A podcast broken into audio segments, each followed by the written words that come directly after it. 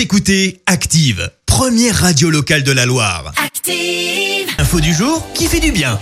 Et aujourd'hui, une nouvelle info qui fait du bien surtout à notre planète. Les voitures essence et diesel, eh bien, c'est bientôt terminé. En Californie, le gouverneur a décidé que d'ici 15 ans, seuls les véhicules électriques hybrides ou à hydrogène euh, pourront circuler. C'est en fait pour lutter contre la pollution de l'air et le réchauffement climatique. Euh, Concrètement, l'État californien va totalement interdire la vente de voitures diesel et essence, ce qui aurait pour effet de diminuer de 35% les émissions de gaz à effet de serre, 80% pour celles d'oxyde d'azote.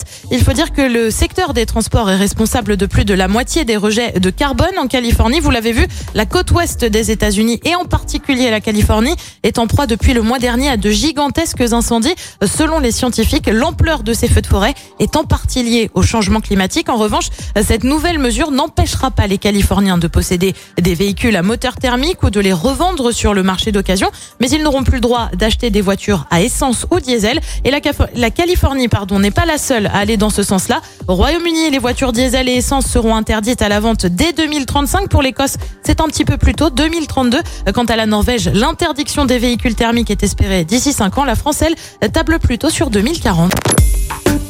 Écoutez Active en HD sur votre smartphone, dans la Loire, la Haute-Loire et partout en France, sur activeradio.com.